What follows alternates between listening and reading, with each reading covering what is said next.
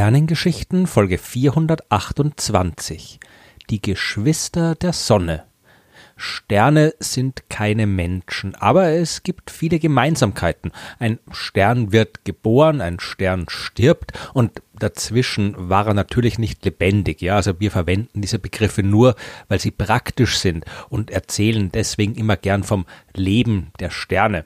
Ja, und was Sterne darüber hinaus noch haben, das sind Geschwister, auch wenn sie keine Eltern haben. Aber bevor es jetzt noch verwirrender wird, erzähle ich die Geschichte am besten einfach ordentlich. In den vergangenen Folgen habe ich schon sehr oft über die Entstehung von Sternen gesprochen. Äh, in einer sehr kurzen Version läuft dieser Prozess so ab.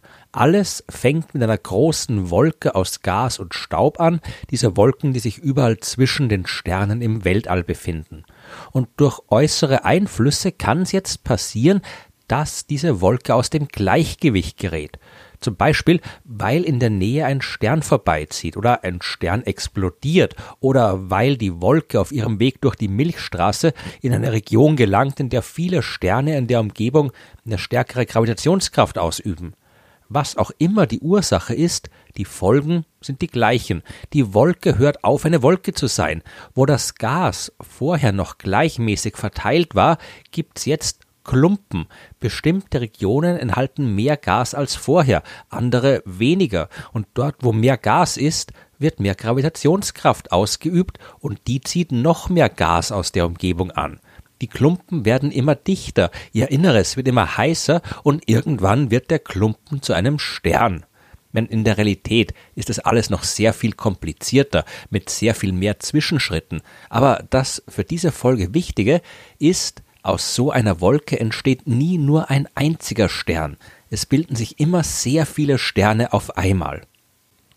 In so einer Sternengruppe entstehen natürlich Sterne in allen möglichen Größen. Die größten mit der meisten Masse, also die O- und B-Sterne, die leuchten am hellsten und die leben auch am kürzesten. Sie haben ihren Brennstoff als erste verbraucht und dann beenden sie ihr Leben bei einer Supernova-Explosion und das hat zwei wichtige Konsequenzen.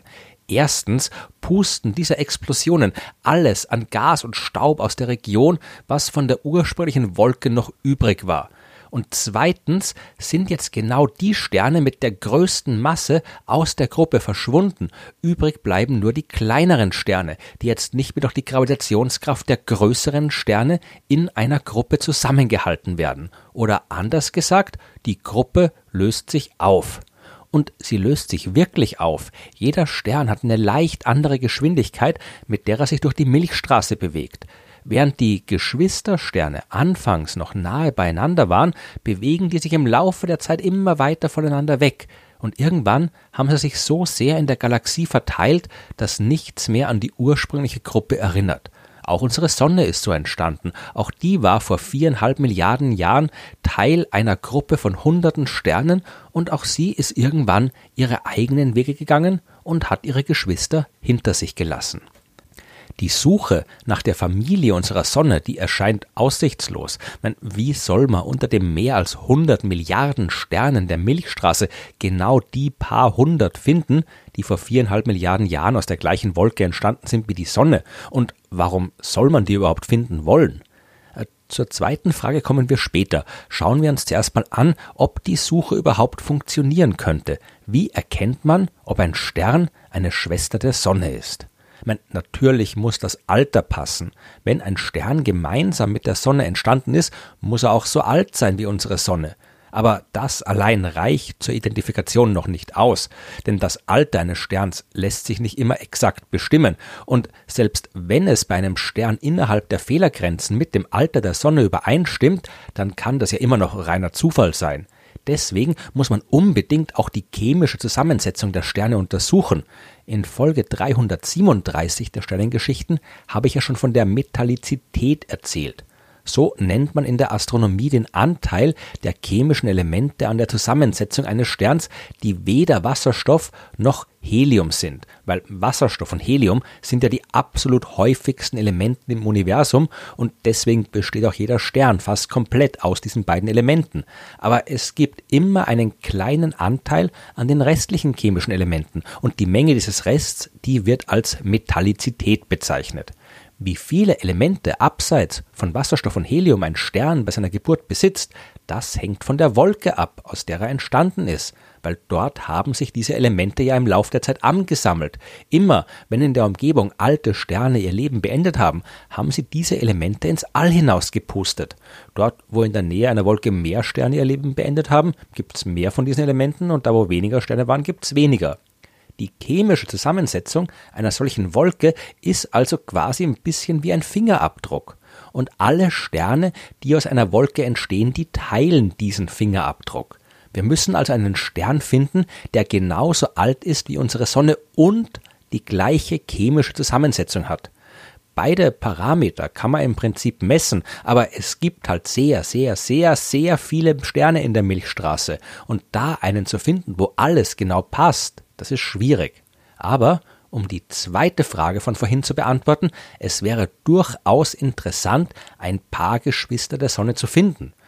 Zum einen, weil man dadurch viel über die Entstehung der Sonne und des Sonnensystems lernen kann. Denn wenn wir uns die Sterne in unserer Umgebung anschauen, dann sind die alle ganz anders als die Sonne. Dort, wo wir uns gerade in der Milchstraße befinden, ja, da schaut alles ganz anders aus. Da erinnert nichts an die Wolke, aus der wir mal entstanden sind. Die Sonne, die hat sich offensichtlich weit von ihrem Geburtsort und ihren Geschwistern entfernt. Wüssten wir, wo die alle heute sind, dann könnten wir auch den Weg der Sonne nachvollziehen und besser verstehen, was die Sonne so isoliert hat. Noch spannender ist aber der zweite Grund, aus dem es sich lohnt, nach der alten Familie zu suchen. Denn als die Sonne vor viereinhalb Milliarden Jahren entstanden ist, da hat's nicht lang gedauert, bis sich auch ihre Planeten gebildet haben.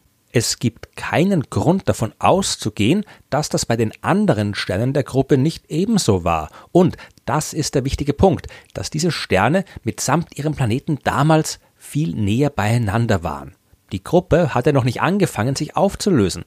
Wenn wir jetzt noch berücksichtigen, dass in einem jungen Planetensystem jede Menge los ist, sehr viel mehr Himmelskörper ihre Runden ziehen, als eigentlich Platz haben, noch sehr viel mehr Asteroiden und Kometen unterwegs sind. Und es zu sehr viel mehr Kollisionen kommt, dann ist es nicht unwahrscheinlich, dass Material von einem Planetensystem zu einem anderen gelangt. Ein Asteroid könnte zum Beispiel auf einem Planeten einschlagen.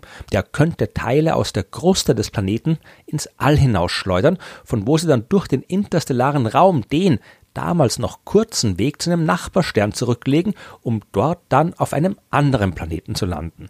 Wir wissen, dass man auf Asteroiden und Kometen jede Menge komplexe Moleküle finden kann, die Bausteine des Lebens, wie es immer so schön heißt.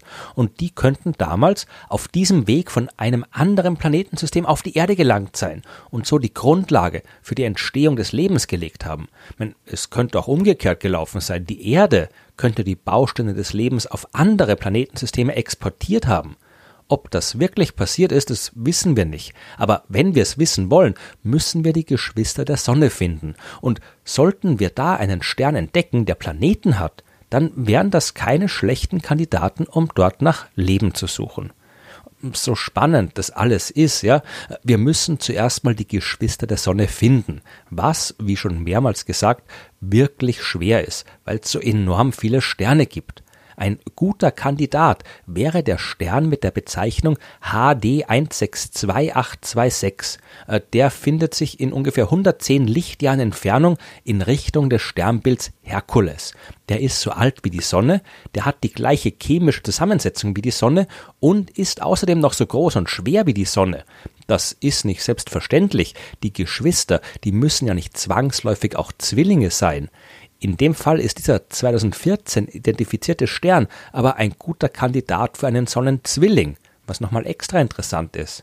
Im Jahr 2018 ist ein weiterer Stern identifiziert worden, 184 Lichtjahre entfernt im Sternbild Pfau. Äh, es gibt noch ein paar weitere potenzielle Kandidaten und es werden noch mehr werden. Dank der vielen Weltraumteleskope kriegen wir immer mehr Daten von immer mehr Sternen. zweifelsfrei identifizieren, wären wir die Geschwister der Sonne vermutlich nie. Aber je besser unsere Statistik wird, desto klarer können wir die Familie irgendwann erkennen, auch wenn es eine Familienzusammenführung natürlich nicht geben wird.